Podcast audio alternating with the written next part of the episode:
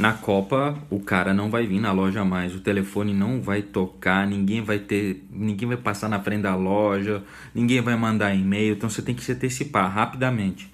Como é que você faz para vender na Copa ou uma época de crise ou qualquer uma dessas merdas? É simples.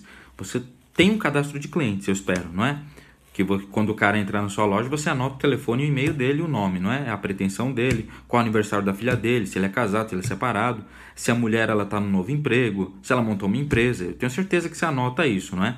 Porque posteriormente, e o posteriormente é agora, você vai ligar para esse cara, você vai mandar um e-mail para ele, é, instigando ele com algum artigo, algum conteúdo, para que ele entenda que você quer, é, para que ele entenda que aquilo é importante para ele. Por exemplo, você está o exemplo de uma loja de, de, de, de, óculos, por exemplo, de lentes, por exemplo.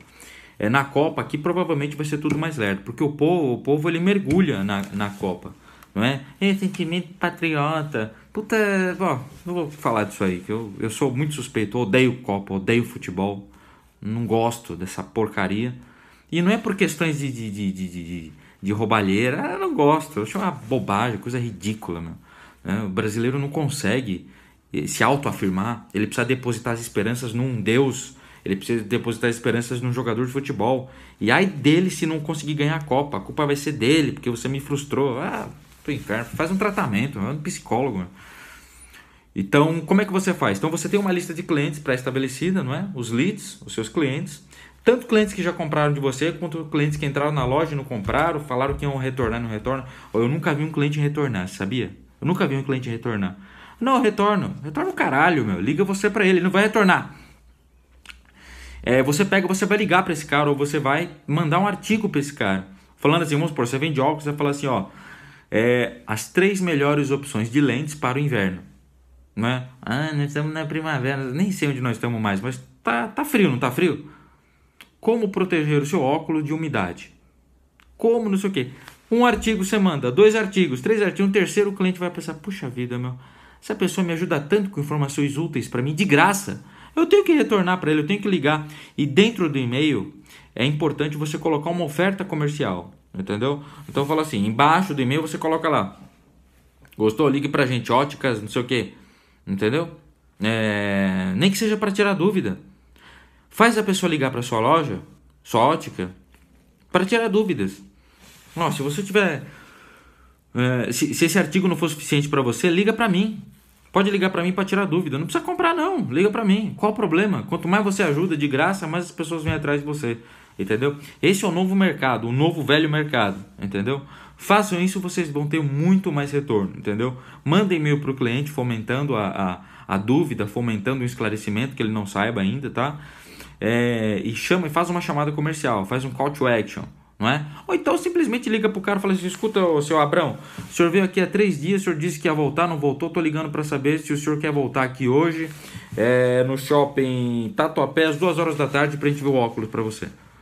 Vi um óculos para você e eu acredito que eu tenha mais um modelo que está chegando aqui agora, mas eu vou contar para você quando você chegar aqui. Joga um, Joga um negocinho assim para chamar a atenção dele, entendeu?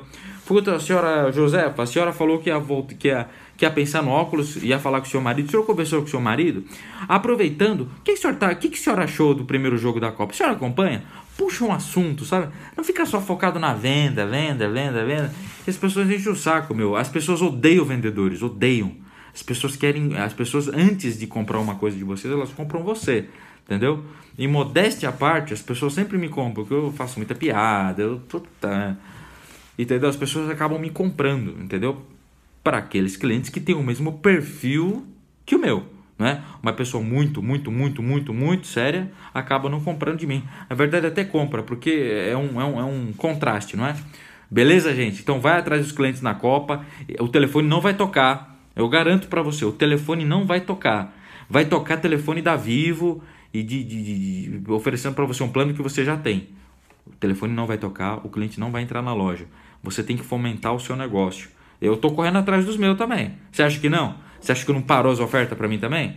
Parou e vai parar, e vai piorar. Entendeu? Piorar. Frio, chuva, Copa, ah, Temer, a puta que eu pariu, parou tudo, entendeu? Se você gostou desse vídeo, se inscreve no meu canal aí no, no, no YouTube, o seu miserável. Você está inscrito em tanto canal de culinária, canal de bebê, canal de foto de gato. Larga isso daí, se inscreve no meu canal, Rock Fan Marketing. A primeira agência focada no bom humor, cara, de marketing. Eu vou mudar essa porra desse Brasil aqui, você vai ver. E depois o mundo.